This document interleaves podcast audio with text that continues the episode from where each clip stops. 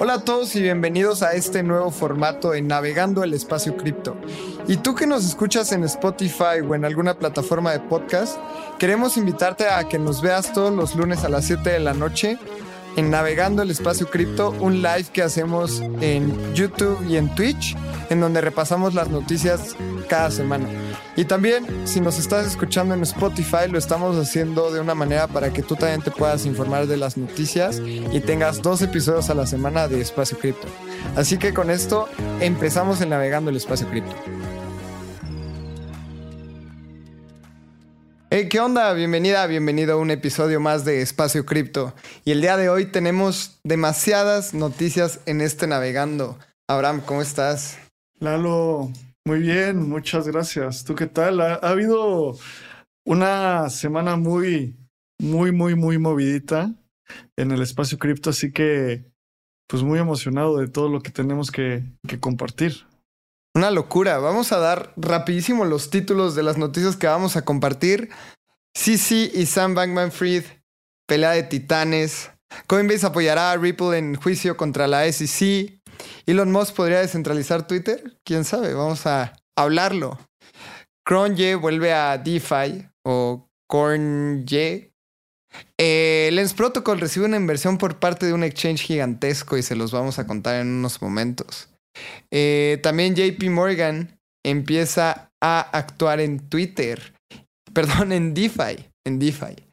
Eh, ciudadanos chinos podrán tener cierto nivel de anonimidad al utilizar las CBDCs, o al menos eso dice el gobierno de China. Art Lovers, estos NFTs que han causado polémica y han estado en un floor price altísimo. Además, el precio para adquirirlos fue un airdrop, fue gratis. Super Rare lanza su Rare Pass para recibir drops exclusivos. Vamos a hablar sobre OpenSea, lo que está pasando con las regalías de los creadores de contenido. Instagram, el nuevo marketplace de NFTs. Y eso es lo que tenemos el día de hoy. Así que tenemos demasiadas cosas por cubrir. Y empecemos con la primer noticia. Habrán primer noticia, sí, sí, contra Sam Bankman Fried. Y es Oye, que están pero- pasando cosas bien locas en Twitter. El chisme está bueno. Antes de eso, los precios de la semana rápido, ¿no? Ah, cierto. Vámonos por los precios de la semana. Vamos a pasar rapidísimo por estos precios porque, como ya vieron, Lalo y yo traemos una cantidad de noticias ambiciosa. Eh, entonces, esta semana, Bitcoin en este momento está en 20.559 dólares y en siete días, pues bastante flat, eh, una varianza, un incremento del 0.3% muy lateral. En las últimas 24 horas, abajo 1.4%. Y Ethereum, Ether, está en este instante en 1.566 dólares.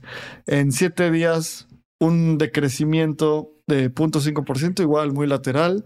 Creo que me encanta que esta semana los precios estén tan laterales porque hay una cantidad de noticias brutal y esa cantidad de noticias hace que no impacte el precio, simplemente sigue en el bear market, seguimos construyendo, siguen pasando un montón de cosas y ahora sí, vámonos con la primera noticia que esta vez ya la anticipaste va, eh, dos veces, pero hay una antes. Eh. Bueno, y precios. Quería mencionar uno en específico. Porque el token de FTX, FTT, ha bajado 16% y eso es algo que vamos a hablar. Así que vámonos a la primera noticia. Listo.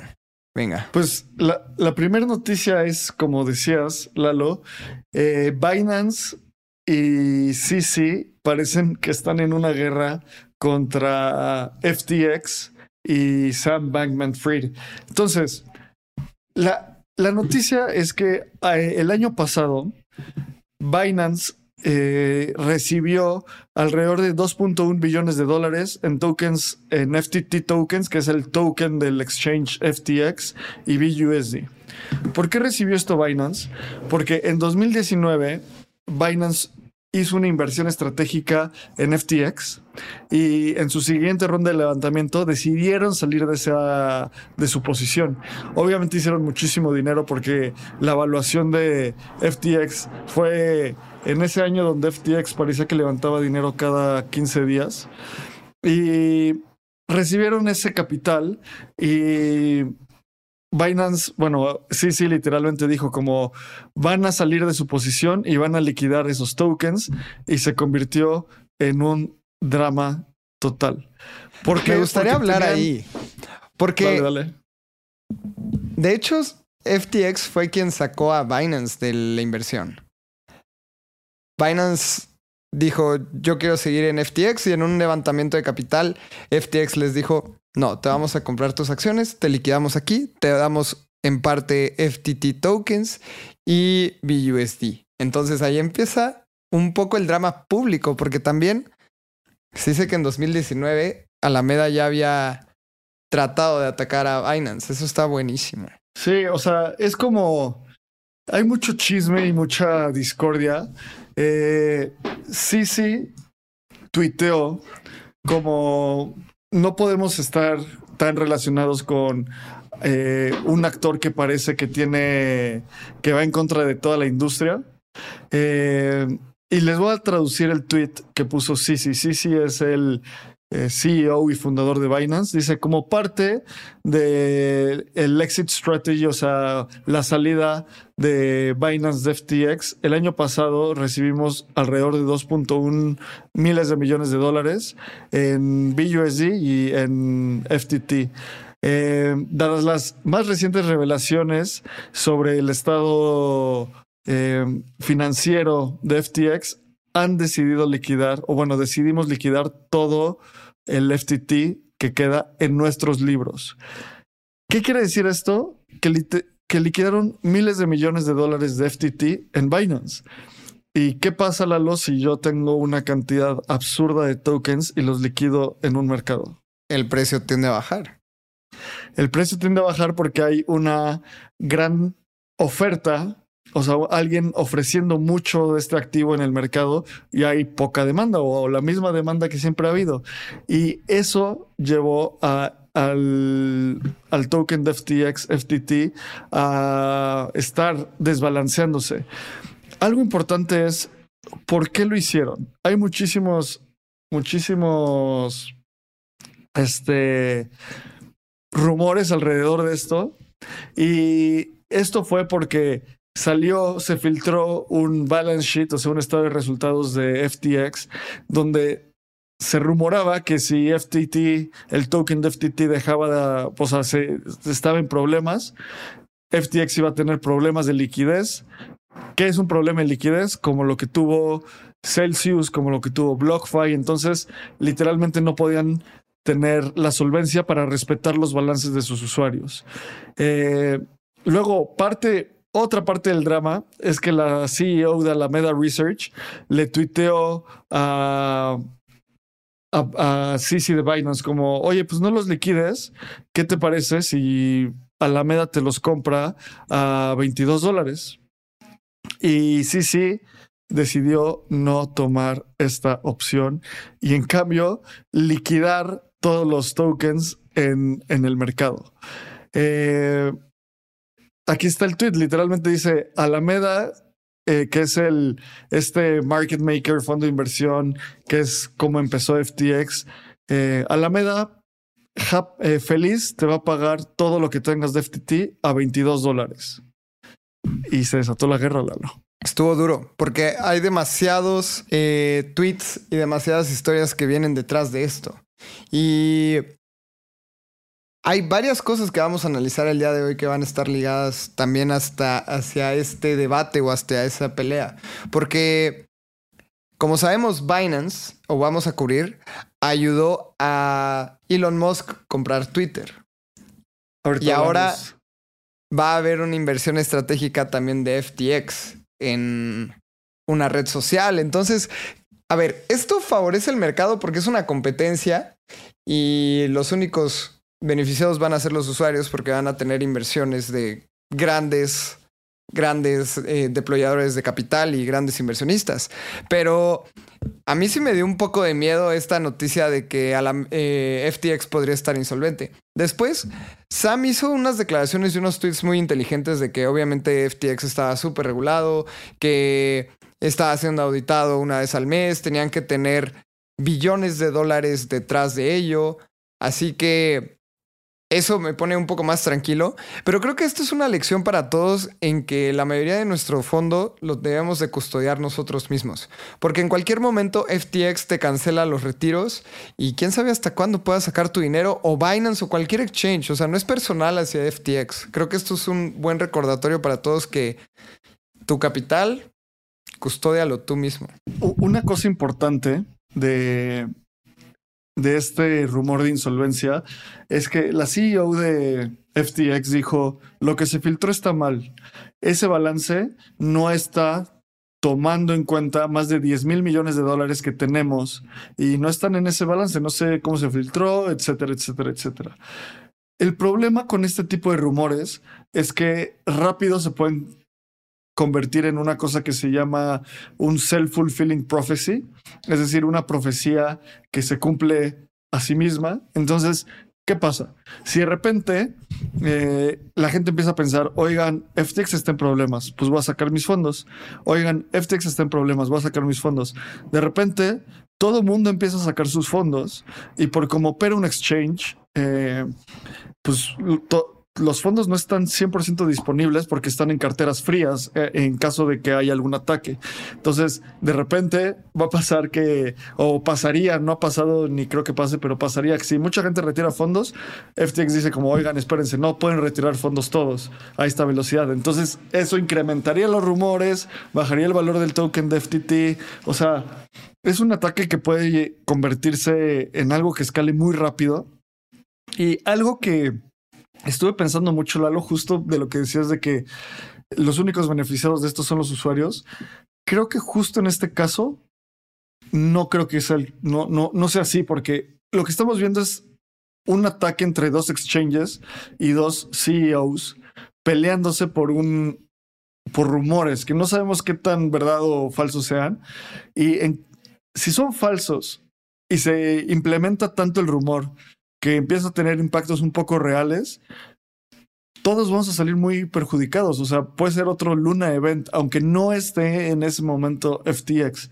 Y también, o sea, la competencia es muy buena, pero la competencia a mí me encanta el tipo de competencia donde compiten hacia un mismo objetivo. Aquí parece que ya se están peleando, sí, sí, atacando a, Sam porque está haciendo lobbying detrás de, de o sea, detrás de las espaldas de mucho, de mucha la industria. Sam diciéndoles, eh, sí, sí, yo te respetaba, pero estas no son las maneras.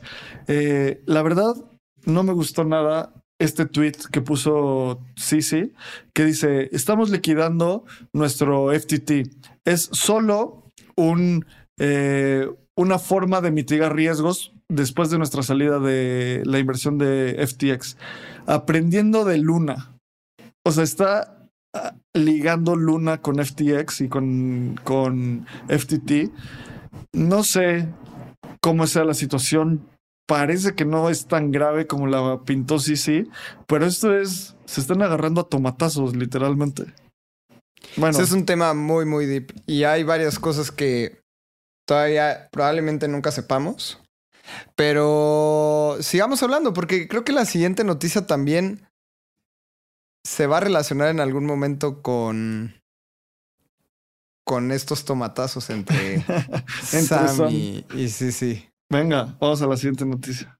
Ah, espera, se me reinició esto, pero la siguiente noticia es que Binance va a estar invirtiendo en Twitter. 500 millones de dólares fueron los que invirtió Binance en Twitter en la compra junto con Elon Musk y están encontrando la forma y están hablando de, uno, monetizar Twitter, como todos ya sabemos, este nuevo Twitter Blue que van a cobrar 8 dólares y vas a poder verificarte.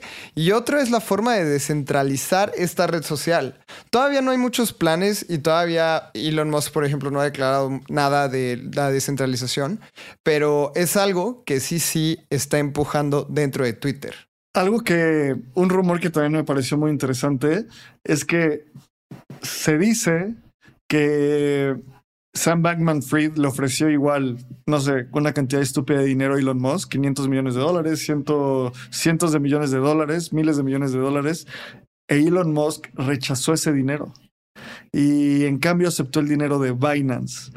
Eh, una cosa que también se rumora es que Binance, parte del deal es que va a armar un equipo para que Elon Musk y Twitter tengan asesores y asesoras expertas en cómo descentralizar una red social.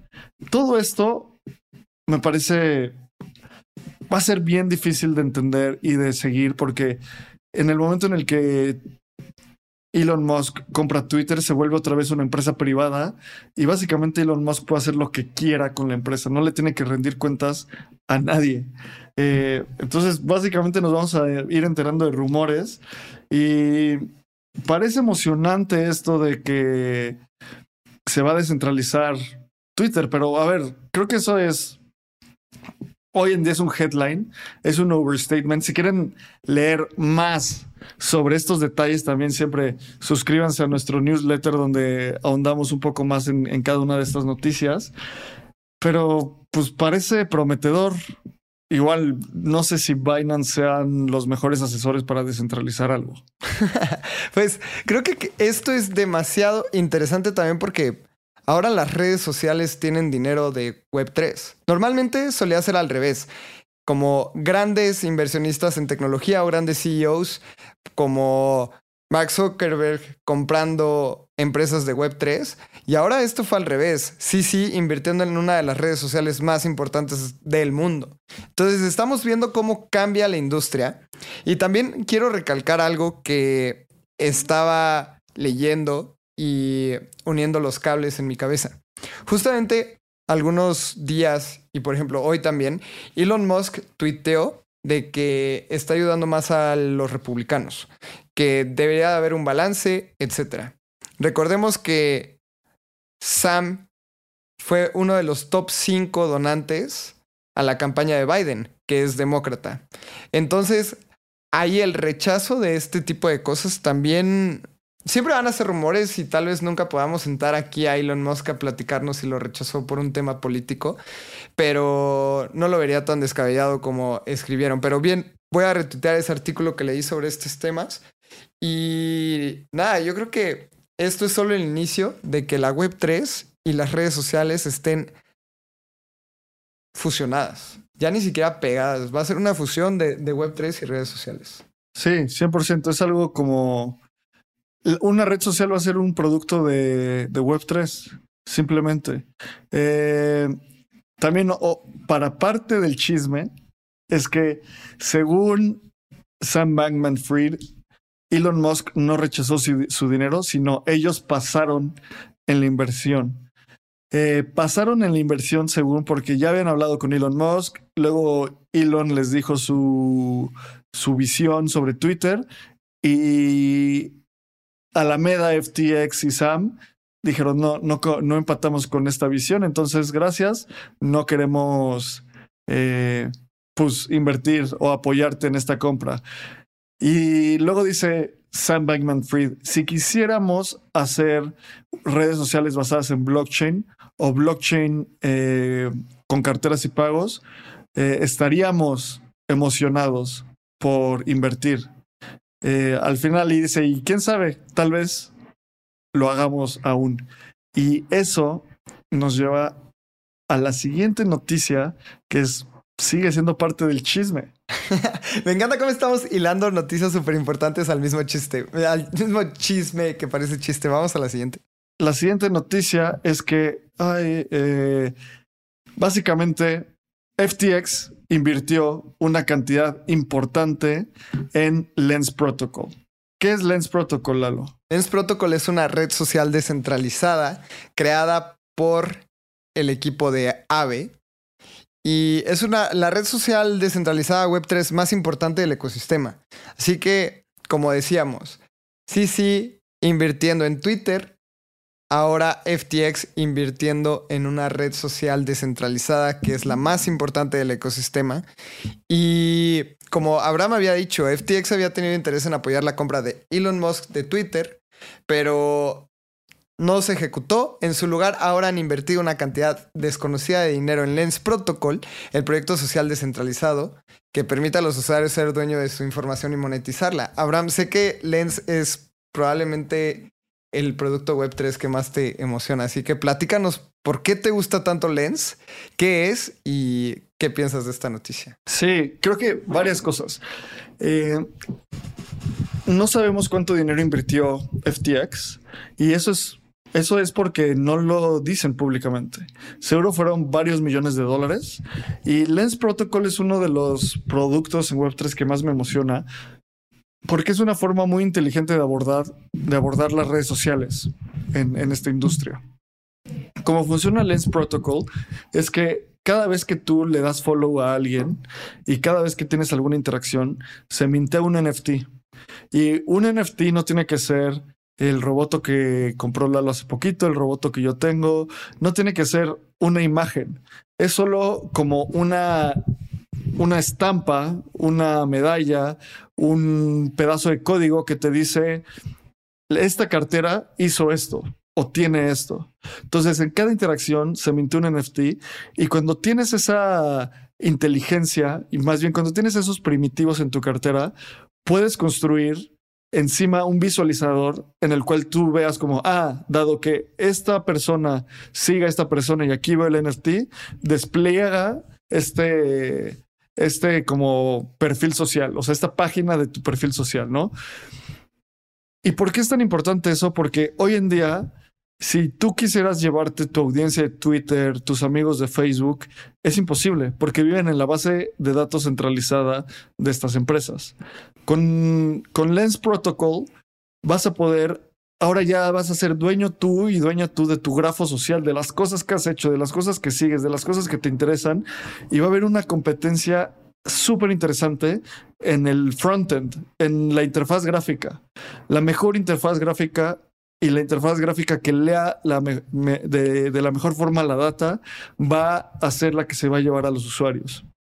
Entonces, hilando todo lo que ha pasado esta semana entre Sam Bankman Fried, Binance, FTX, CC, empezó esta pelea eh, por FTT. En, en, medio estaba Elon Musk comprando Twitter, compró Twitter. Eh, se dice que rechazó el dinero de FTX, aceptó el dinero de Binance, 500 millones de dólares. Sam Bankman Fried dice que no, no es que los hayan rechazado, sino ellos no quisieron entrarle al deal y en cambio le invierten una cantidad de dinero que no se, que no fue público, no se sabe cuánto es, en Lens Protocol. Lens Protocol podría ser la base de un Twitter descentralizado. Claro. Y Me gusta mucho estos, por eso decía que estas inversiones solo iban a, a mejorar, iban a beneficiar a los usuarios, porque son dos objetivos similares y dos estrategias completamente distintas. Uno, invirtiendo en una red social existente y el segundo, invirtiendo en una red social emergente. Y esto nada más va a ver la visión de Binance dentro de, de Twitter y la visión de FTX dentro de Lens. Así que este tipo de noticias, lo único que han hecho es que, por ejemplo, un perfil de Lens Protocol ya está en el mercado a 0.02 ETH. Así que las personas que han tenido acceso, por ejemplo, no cualquier persona puede mintear o puede crear su propio perfil en Lens. Te lo tienes que ganar de alguna manera. Por ejemplo, yendo a los eventos que AVE o Lens Protocol realiza en la vida real. Por ejemplo, en Bogotá hicieron una fiesta que se llama Rave y si tú tenías el PUAP puedes mintear ahora tu perfil en Lens. Pero este tipo de perfiles en Lens al menos todavía no los puede crear cualquier persona. Así que son estrategias distintas y me encanta. Me encanta lo que está por verse. Creo que en el próximo bull market o en algunos añitos vamos a ver cómo estas redes sociales descentralizadas emergen, cómo estamos todos ya hartos de las redes sociales centralizadas. No sé, creo que es una tormenta perfecta para ver nuevos productos. 100%. Y también me encantaría anotar que ¿Por qué no todo el mundo las puede, puede mintear un perfil de Lens? Porque sigue en beta. Todavía es un producto en construcción. No es que sea como solo X gente exclusiva se puede, sino así se construye un producto. Primero tienes un MVP, lo sacas a una cantidad pequeña de usuarios, lo vas escalando poco a poco. Yo creo que Lens Protocol puede ser el futuro de las redes sociales. Y la realidad es que veo este futuro en varios años es, siento que Lens Protocol está como estaba Ethereum en 2015, donde todo el mundo decía, sí, el futuro son las finanzas descentralizadas. Pues nos tomó como cuatro años en materializar eso.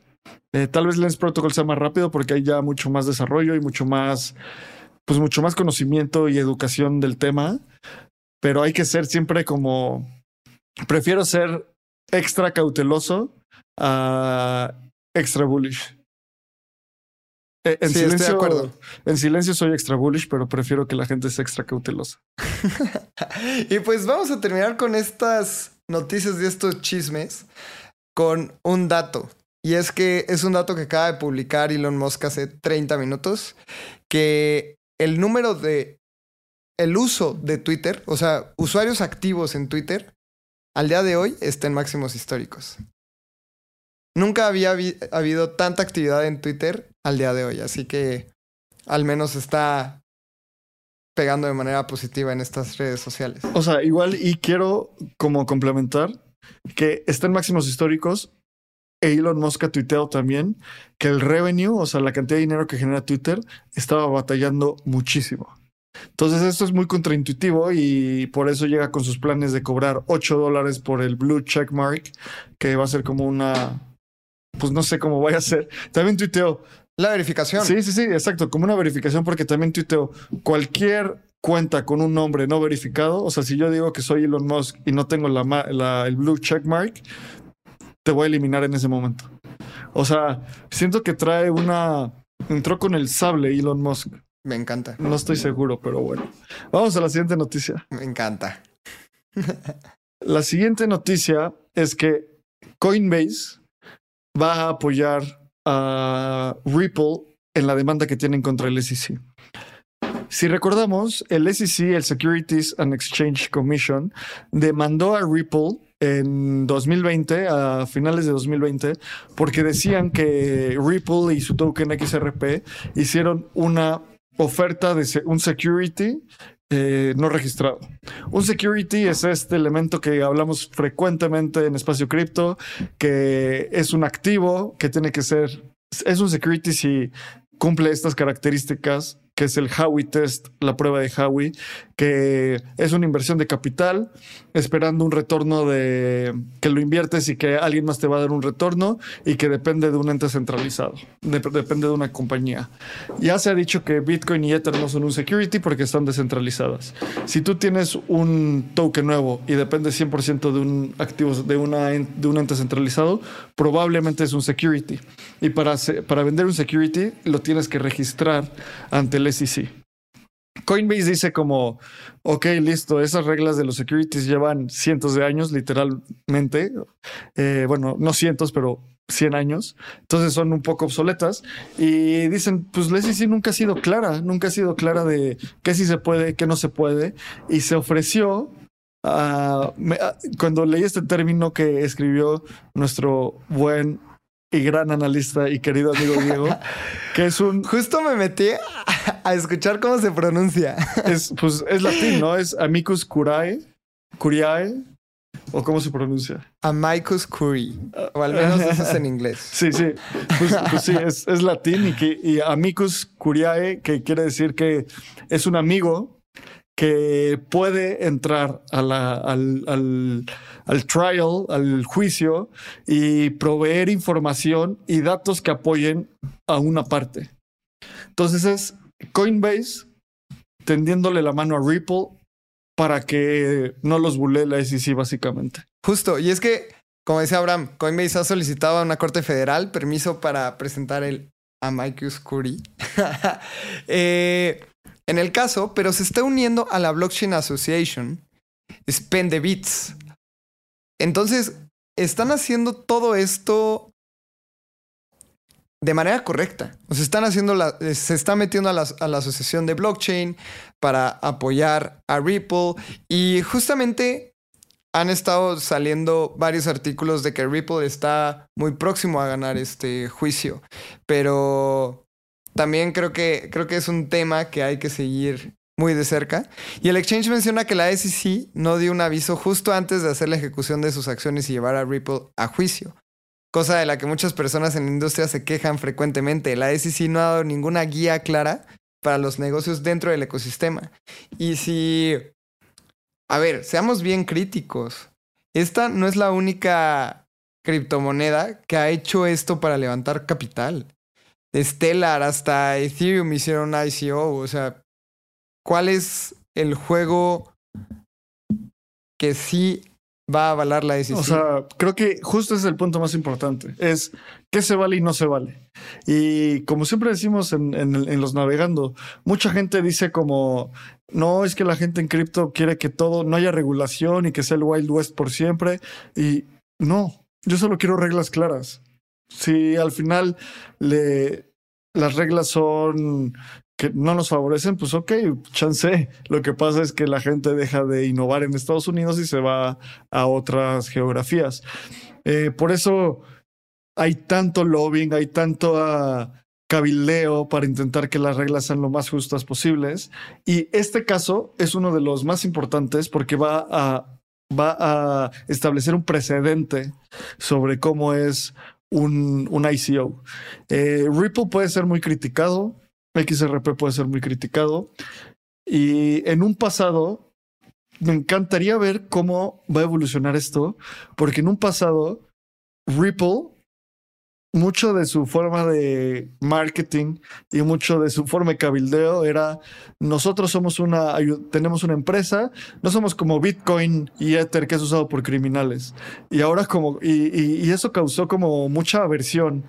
Eh, por muchos años de la gente en Web3 así como Ripple, cállate, o sea, si no vas a ayudar, no estorbes. Y ahora que está en, en problemas, Coinbase les tiende una mano, que la verdad se me hace como, bueno, simplemente es un, es un riesgo que, que Ripple esté en esta, en esta demanda y que pueda perderla. Entonces, mientras más apoyo pueda tener, mejor. Ojalá esto cambie la cultura de, de, Ripple para que sea más según los valores de la Web 3 y no un banco intentando desfalcar a otros, a otros jugadores. Muy de acuerdo. Veamos qué pasa con este juicio que creo que va a pautar las reglas del juego en el futuro en Estados Unidos. Sí. Vámonos a la siguiente noticia. Esta me encanta. Eh, Andre Korje, eh, Andre Cronje, que es el fundador de Yearn Finance y de Phantom, el, este Layer 2 que tiene igual uno de los tokens de Layer 2 más importantes. Perdón. Disculpen, esto es televisión en vivo. Entonces, eh, justamente, eh, justo Andre Conje regresa al ecosistema DeFi y empezó con un meme publicó este meme de Grand Theft Auto que dice, oh shit, here we go again. Así como de, oh diablos, ahí viene de nuevo, ¿no? y me gusta mucho cómo Andre ha desarrollado las cosas. O sea, si ven, Jern tiene una cultura demasiado web 3, les recomiendo muchísimo el manifiesto. Phantom también está haciendo las cosas de la mejor manera posible, como lo puede hacer una, una Layer One. Y voy a dar primero datos duros y estadísticos de lo que pasó con Phantom después de que Andre partiera del proyecto. El valor total bloqueado, que es el dato más importante de una blockchain o de un protocolo también, cayó en un 94% después de su partida. Esto obviamente es un dato demasiado duro y ahora ha vuelto como consultor de Phantom Labs, la empresa detrás del desarrollo de, de Phantom, y me dio mucha risa porque su puesto en LinkedIn lo cambió a vicepresidente de memes de la Phantom Foundation. o sea, dime si esto no es una valera de decir, no me importa el rol que tengo, ya nada más vengo a aportar al ecosistema. Y me encanta cómo ha, manejado su regreso de una manera muy, muy light. Pero sabemos que Andre es una de las personas más inteligentes del ecosistema cripto y que ahora esté de vuelta, creo que nada más suma a este ecosistema. Quiero decir por qué Andre es considerado uno de los mejores developers en Web3. André Corget lanzó Yearn prácticamente solo, la primera versión de Yearn, y la publicó. Y hubo un momento por ahí de 2021 donde Yearn llegó a valer más que Bitcoin. Cada token y la forma de obtenerlo era eh, con liquidity mining, o sea, tenías que estar involucrado y haciendo cosas en, el ecosistema de Yearn. Eh, Yearn es este sistema de inversiones donde optimiza eh, la forma de obtener rendimientos en DeFi de una forma muy inteligente. Y Andre tiene esta, su slogan es I test in prod. O sea, yo pruebo el código en producción. O sea, no corro pruebas. Así que tú, si, si no corre y no corre bien, es tu riesgo. Y es la forma más rápida, más fácil y más rápida de, sacar productos. Eh, a pesar de que es esto de iTesting Prod, tiene su, su código es muy, muy bueno. No dicho por mí, que yo no soy desarrollador, sino dicho por la comunidad. Y porque es una noticia que vuelva, porque él fue muy crítico de la cultura tóxica de, Web3 y de cripto. Y en, por ahí de marzo dijo como, no, listo, ya me voy, es esto es una porquería, no quiero eh, estar rodeado de esta, de esta cultura tóxica. Y hoy vuelve. Eh, el desarrollador sudafricano dice, ya estoy de vuelta. Y creo que esto es una muy buena noticia. Chance creo que es una noticia de bear market, donde un gran desarrollador se fue al, casi al tope del bull market porque dijo como que es esta porquería y seguro le llovían críticas. Y ahora que pues chance todo esto un poco más callado dice órale bájalo vamos a construir más cosas justo. Y bueno obviamente esto se, se vio reflejado en el precio del token. 27% después de la noticia subió Phantom.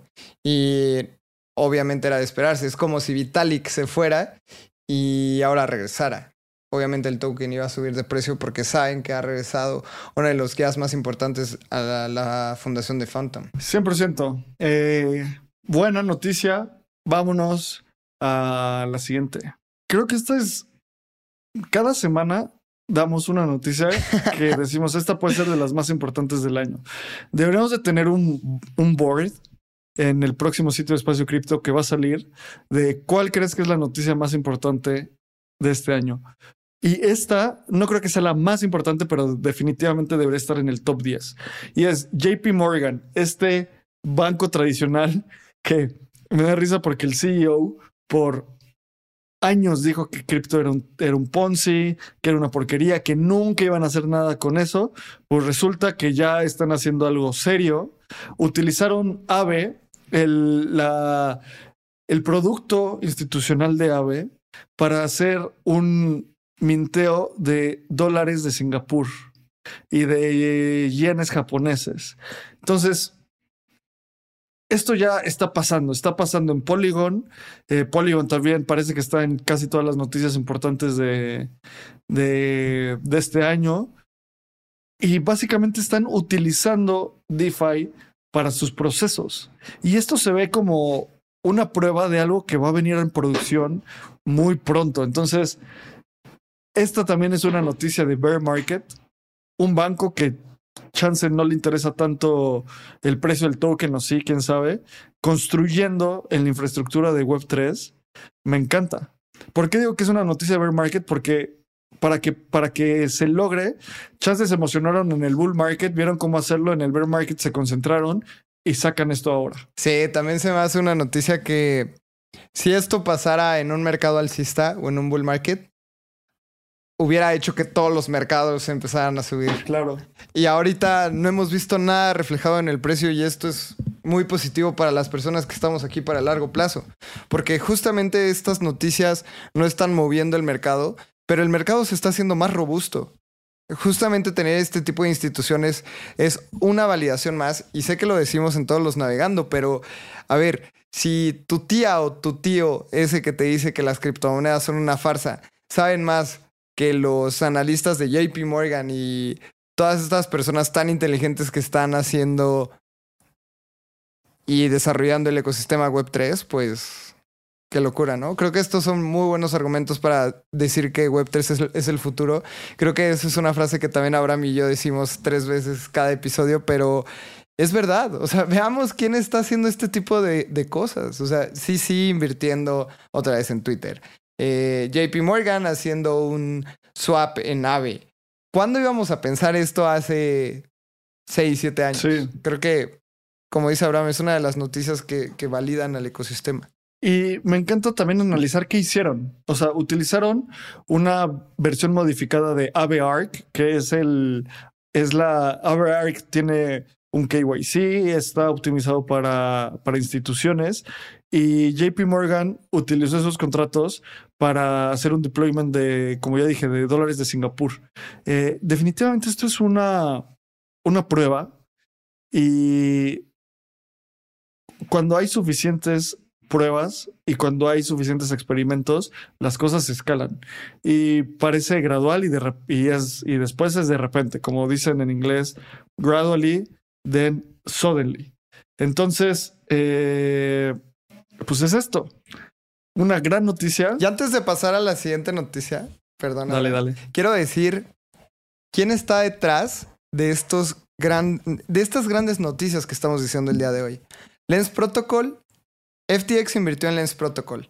Ahora JP Morgan haciendo un swap en AVE. Y Stani, que es el fundador de estos dos protocolos súper importantes, es la persona que está detrás. Sí. Y el equipo. O sea, yo creo que comparten mucho equipo, AVE y, y Lens. Así que están haciendo muy, muy bien las cosas. Muy emocionante. Tendremos que estar más traer cercanos. al podcast. Sí, o traer a Ave y a Lens Protocol para que nos ayuden a seguir creciendo la comunidad de espacio cripto. Eh, Exacto. Vamos a la siguiente noticia. Vamos a pasar solo por el headline de esta noticia porque todavía nos queda nos quedan 17 minutos y todavía tenemos que discutir tres noticias súper importantes. Entonces, si quieres leer todo el detalle de esta noticia, Recuerda, suscríbete a nuestro newsletter, ahí viene todo el detalle. Y dice, China, el, eh, uno de los ejecutivos del Banco Central de China, dice que su CBDC, su Central Bank Digital Currency, o sea, la moneda digital del Banco Central, va a tener algunos niveles de anonimidad. Muy sospechoso desde mi punto de vista esto. Vamos a la siguiente noticia. No lo sé, Rick. Sí, no lo sé yo tampoco. No le creo. Pero veamos qué hacen. Siguiente noticia. Esta también. Otra noticia que vamos a leer muy rápido. Dale, porque es tu favorito. Y más noticias de CBDCs, las odio como no tienen idea. Eh, India lanza el piloto de su CBDC. Vamos a explicar rapidísimo qué es una CBDC. Es una moneda eh, organizada o digital del Banco Central de un país. Esto significa que el Banco Central del país puede decir qué se puede hacer o qué no se puede hacer con estas monedas. Así que si quieres saber más sobre esta noticia, léela en nuestro newsletter que va a salir el día de hoy. Así que recíbanlo. Ahora sí, una de las noticias también más importantes del año. Y creo que esto ya no es una de las noticias más importantes del año. Es una de las historias más importantes del año. ¿Cuál es la diferencia? Que varias noticias componen a una historia. ¿Y cuál es esta historia? Que Instagram sigue apostando por NFTs. Y Instagram dice que pronto va a, permitir que creadores compran y vendan NFTs directo en su aplicación. Quiero decirles una postura personal que puede que sea, bueno, creo que es, algo que pienso. Y justo eh, mañana, en, también el newsletter que suscríbanse, escribí un artículo que creo que ha sido de mis favoritos, que se llama La resortera de la descentralización. Y es un modelo mental para entender qué es la descentralización y, y cuándo es buena, cuándo es mala. personalmente he escuchado mucha gente que dice como, no, pues es que no me late tal porque está muy centralizado. O parece que ese proyecto está demasiado centralizado. Como yo lo veo, es que la centralización y la descentralización, para empezar, es un espectro, no es binario. Hay cosas que se pueden centralizar y descentralizar. Y luego hay veces que para escalar es más eficiente tener un punto centralizado. Solo piénsenlo así. Cuando empezó Ethereum, estaba ultra centralizado en Vitalik y los ocho y los otros ocho founders, o diez founders, ni me acuerdo cuántos son. Y poco a poco se fue descentralizando al tal grado que hoy, desde mi punto de vista, es la de las únicas DAOs realmente funcionales. Eh, y no se hace llamar a sí mismo una DAO Ethereum. Entonces es súper interesante. ¿Por qué les estoy diciendo todo esto? Porque Instagram es de Meta, Meta es una empresa ultra centralizada y mucha gente considera Meta como malvada. Y Instagram parece que está tomando pasos adecuados en, en su proceso hacia NFTs una de las cosas que más me preocupaba de Meta haciendo metaversos y Meta haciendo NFTs es que de repente dijeran, bueno, ahora vamos a sacar el blockchain, que en algún momento lo dijeron que iba a ser eh, Libra y el blockchain iba a tener un nombre que ya ni me acuerdo. El, el gobierno estadounidense les dijo, no, papito, no puedes hacer eso. Y ahora dicen que van a hacer sus NFTs en Polygon. Polygon, que es un sidechain de Ethereum. O sea, estos son pasos adecuados. Ya cuánto cobren dentro de la aplicación y todo lo que pase es otra cosa, pero el simple hecho de construir sobre infraestructura descentralizada es un buen paso. ¿Cómo lo viste, Lalo? Sí, además, me encanta también este, esta manera de acercar los NFTs a la gente. Porque NFT puede ser un término demasiado tecnológico. Pero también Instagram lo está haciendo como coleccionable digital. Si tú le dices a tu tía, oye, tengo un coleccionable digital, tal vez lo pueda entender más rápido que un NFT o un NFT, ¿no? Y creo que lo están haciendo de la manera correcta. También recuerden que ya lo pueden hacer y pueden ir a configuración y conectar su propia cartera para que ustedes publiquen sus NFTs. Y este tipo de pasos son bien interesantes. Ahora, después de que los publiquen, los van a poder vender y comprar dentro de la aplicación. Primero lo van a hacer con un grupo controlado de personas, como sabemos, esta es la manera de hacer producto, y después lo van a empezar a liberar en distintos países. Eh, se dice, además, que también podrás tener suscripciones para ser elegible dentro de los creadores de US. Y van a empezar a probar las suscripciones con NFTs en enero. Abraham, Sigue. ok, sigo. Pero algo que me encanta de esto es porque es. Están hablando literalmente que van a hacer NFTs para suscripción. ¿Qué es esto? Que un NFT va a desbloquear contenido. Literalmente, eso es una suscripción, ¿no? Pagas y, te dan como la capacidad de que tú desbloquees eh, algo hace un par de semanas, hace dos semanas o la semana pasada, dijimos que Apple actualizó sus términos y servicios, sus términos eh, y condiciones, perdón, donde decía que la gente puede navegar NFTs, puede utilizarlos, puede comprar NFTs y si compraba NFTs tenía que pagarle el 30% al App Store. Y los NFTs no iban a poder ser utilizados para desbloquear contenido. Literalmente decían eso. Entonces, esto sí es una batalla cuello a cuello donde los únicos y las únicas beneficiadas van a ser las usuarias y los usuarios. ¿Por qué? Porque es Apple contra Facebook.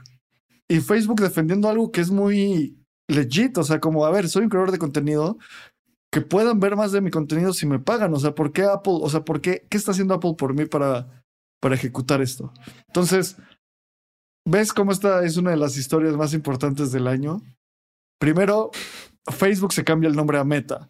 Eh, luego anuncia que va a invertir en una cantidad estúpida de dinero, miles de millones de dólares, en construir un metaverso. Luego, Instagram habilita que la gente pueda compartir sus NFTs eh, desde su cartera. Después, ahora que vas a poder comprar y vender, o sea... Ahora también desarrolladores de Meta se salieron para hacer Aptos, que es una blockchain nueva. Aptos y, Y Sui. obviamente, Sui es también otro que viene. justo y no creo que hayan roto lazos con Mark Zuckerberg y decir, adiós, me voy a construir blockchain. Van a hacer cosas en conjunto, seguramente. Y esto es pura es- especulación mía, pero yo creo que también es un movimiento que está haciendo Meta para ganar mercado dentro de un ecosistema nuevo que es, que es la Web3, porque TikTok los está destruyendo asquerosamente en red social tradicional. Claro. Tienen que buscar nuevas maneras de generar eh, utilidades para los inversionistas, tienen que generar maneras de, de mantener a los usuarios en sus redes sociales.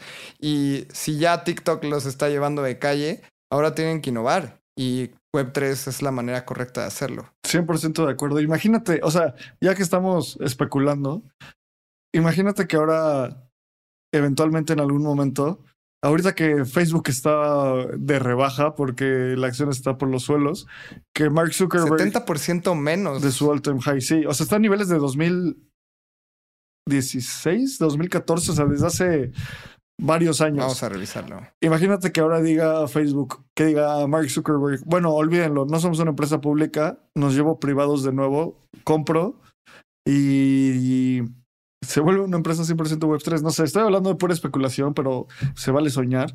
La realidad es que están apostando mucho por Web3 públicamente. Entonces, vamos a la siguiente noticia. Solo dinos desde el precio, desde casi, ¿cuánto tiempo, cuánto ha bajado Lalo? El precio ha bajado. Vea, el máximo histórico fue de 390 dólares la acción. Al día de hoy está en 96 dólares, que es una caída del 75% y está a precios de 2016. Facebook, la acción, eh, decían que Bitcoin es volátil, pues los activos en una crisis todos son volátiles. Así que Todos. vamos a la siguiente noticia. La siguiente noticia es, son estos art gobblers. Eh, la persona detrás de Rick and Morty y de otras caricaturas también súper famosas creó una colección llamada Art Gobblers. Y esta colección ha creado un volumen gigantesco en OpenSea, pero yo creo que están haciendo las cosas muy bien, muy mal, o hicieron las cosas muy mal al principio, porque especularon muchísimo en el allow list y este, esta lista de gente que podía mintear los NFTs. Aquí el tema es que los NFTs fueron gratis. Entonces, si tú estabas dentro del allow list, podías comprar el, mintear el NFT y después venderlo y todo iba a ser una utilidad. Ahora, muchísimos influencers tuitearon el mismo tweet de que los Art Gobblers estaban muy cool y empezaron a inflar el precio, llegando hasta 20 Ethers por NFT. Imagínate, tú eres alguien que tuviste acceso a la allow list, minteas y podías mintear hasta 3 NFTs, te llevabas 60 Ethers de ganancia y vendías tus NFTs.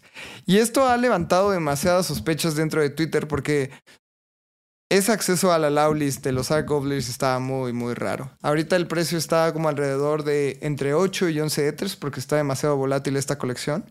Pero ha sido demasiado extraño todo cómo se ha llevado este minting. Abraham, ¿tú qué piensas? Eh, 100% con, o sea, lo que dices es la principal crítica y creo que este es un excelente ejemplo de un proyecto que puede ser súper innovador y súper interesante y si no se hace bien el allow list puede ser muy, muy malo. Eh, yo soy gran, gran, gran fan de Rick and Morty. Es mi caricatura favorita, es mi programa favorito probablemente. Y también algo que me parece súper interesante es la, mecan el, la inteligencia de Art Gobblers. Como pueden ver, si están viendo el, el live stream, eh, son como pues monitos medio espaciales raros que tienen en... Están terribles. Ay, a mí sí me gustan. Es que, o sea, es del estilo de del arte de Rick, and, Rick and, Morty, justo. Y es el artista, entonces, o sea, como que me claro. valida mucho eso. Y si ven en su panza, tienen como una pantalla, como Teletubby, literalmente. Entonces, lo que va a pasar es que si tú tienes un Art Gobbler, lo vas a poder eh, poner en staking. Ellos no le llaman staking, pero lo, lo, pones ahí y te va a generar tokens. Un token ERC20. Y luego esos tokens ERC20 también los puedes utilizar y meterle una pieza de arte a la panza de tu art gobbler. Entonces es arte sobre arte. Y así como yo puedo poner así cualquier dibujo, de repente pueden llegar artistas de NFT súper interesantes o artistas digitales. Y porque tu art gobbler tiene una pieza de arte, imagínate, eh, no sé, de Pablo Stanley, uh, de algún artista NFT interesante, va a agarrar mucho más valor. Entonces, se me hace un experimento súper interesante. Aunque tú los odies, yo amo Rick and Morty y.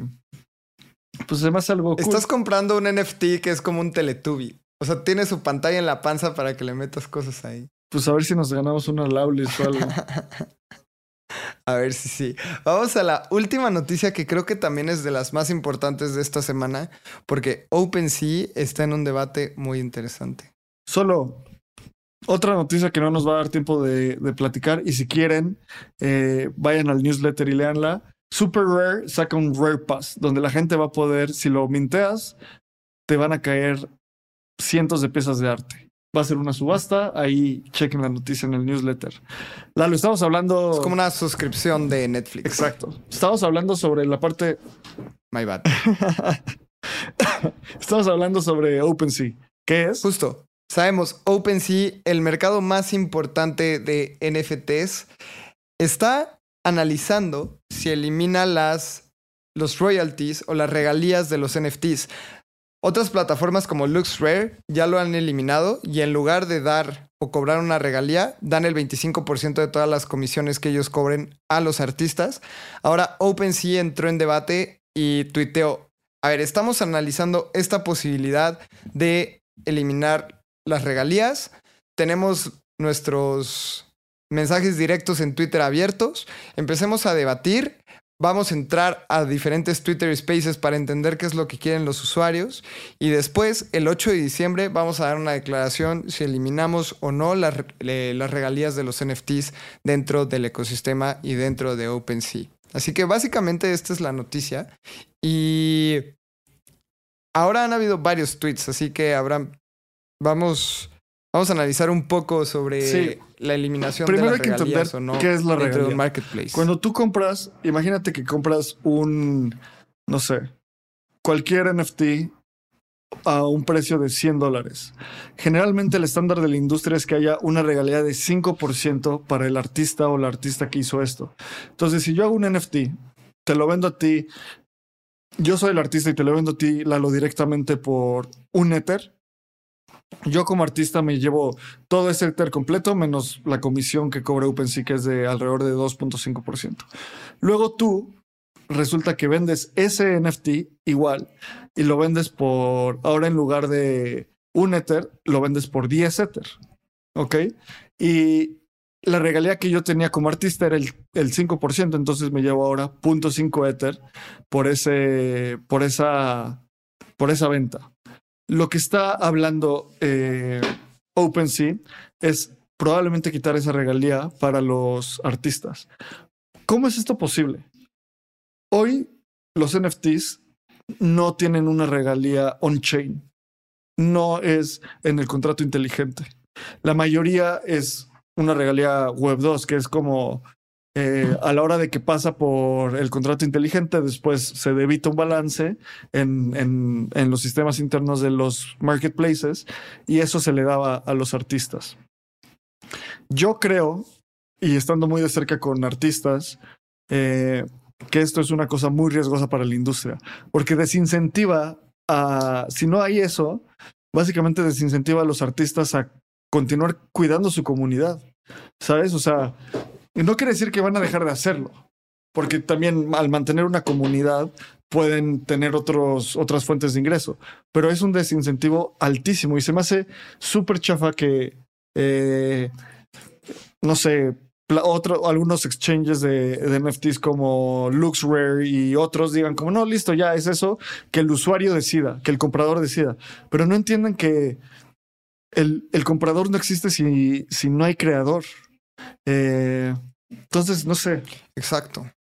Además, estás haciendo que, tus creadores ahora, en lugar de cuidar y crear contenido excelente y perfecto, ahora se vayan a enfocar a crear un montón de contenido porque ahora tienen que, que comer. O sea, con las regalías se pueden enfocar a hacer el arte con el tiempo que ellos quieran.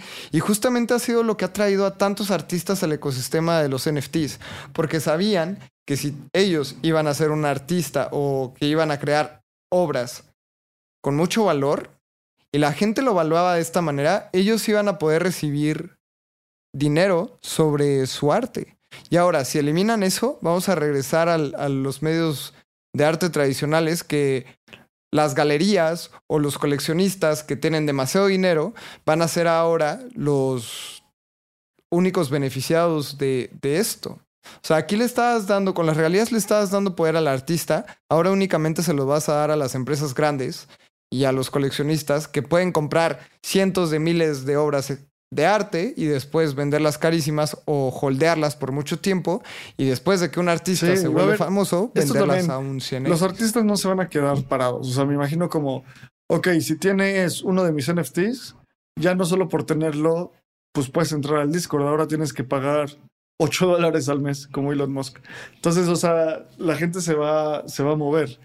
Y esas son todas las noticias. Y aquí estoy viendo que nuestro querido amigo CryptoReu MD dice que Lalo nos cuente de su roboto.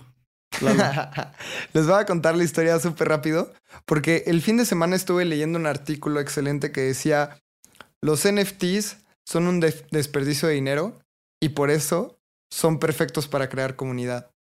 Y se me hizo tan interesante este approach porque básicamente decía que para tú estar dentro de una comunidad tienes que invertir algo o tienes que estar dispuesto a perder algo o tienes que estar dispuesto a poner tus manos en el fuego por la comunidad. Y daban un ejemplo perfecto que eran los punks. Si tú querías estar dentro de una comunidad punk, pues la barrera de entrada era muy alta. Porque tenías que raparte, tenías que traer acá unos peinados bien locos, ibas a ser como apuntado por la sociedad por ser un punk, tenías que tener un tatuaje acá, acá súper loco. Y la barrera de entrada era muy alta. Y ahora, cuando tú tienes un NFT, estás diciendo, estoy dispuesto a gastar X dólares por estar dentro de esta comunidad. Y justamente estaba pensando el fin de semana como, ¿por qué comunidad estaría dispuesto a gastar X número de dólares? Aquí no importa la cantidad, sino ¿por qué comunidad estaría dispuesto a invertir? Y justamente pensé en robotos. Fui y vi un roboto que me encantó. Ahora es mío por siempre porque nunca lo voy a vender. Es un roboto ninja, me encanta. Pero es más por ser parte de esta comunidad de robotos que por el hecho de haber pagado lo que pagué. Así que les recomiendo muchísimo ese artículo que se llama eh, Why NFTs are a waste of money and why does that works. O- lo voy a publicar y lo pueden leer. Se los recomiendo muchísimo. Y me quedé con una frase que decía, si crees que los NFTs son un desperdicio de dinero, entonces realmente este mercado no es para ti. Así como, por ejemplo, para mí, comprar un Lambo es un desperdicio de dinero. pues tanto tus dólares que tenías Exacto. ahí en el banco, Ni pues modo. a ver qué se utilizan. Eh, pues bueno, muchísimas gracias de nuevo por escuchar otro navegando. Seguiremos haciendo esto, estamos muy felices.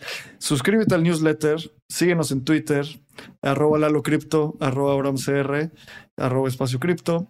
Y siempre únete a la comunidad en Telegram, ahí estamos todo el tiempo platicando.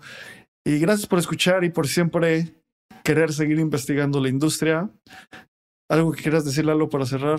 Tenemos un partnership muy interesante con un protocolo de NFTs que tokeniza arte. Así que esténse bien al pendientes de nuestras redes sociales porque les tenemos buenas noticias. Nos vemos.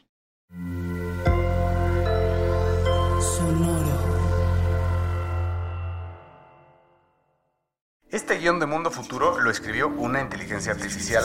Imagina un mundo donde la tecnología se convierte en una extensión natural de nuestras vidas. donde cada experiencia se eleva a niveles inimaginables de simplicidad. Un mundo donde los límites se desdibujan y las ideas se hacen realidad con un solo toque. El mundo cambiará más en los próximos 10 años que en los últimos 100. Yo soy Jorge Alor. Yo, Mario Valle. Y yo, Jaime Limón. No te pierdas Mundo Futuro, el principio del fin. Disponible en cualquier plataforma de podcast. Mundo futuro, mundo futuro.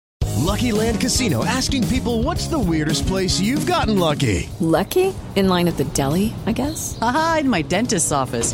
More than once, actually. Do I have to say? Yes, you do. In the car before my kids' PTA meeting. Really? Yes. Excuse me, what's the weirdest place you've gotten lucky? I never win and tell. Well, there you have it. You can get lucky anywhere playing at LuckyLandSlots.com. Play for free right now. Are you feeling lucky? No purchase necessary. Void where prohibited by law. 18 plus. Terms and conditions apply. See website for details.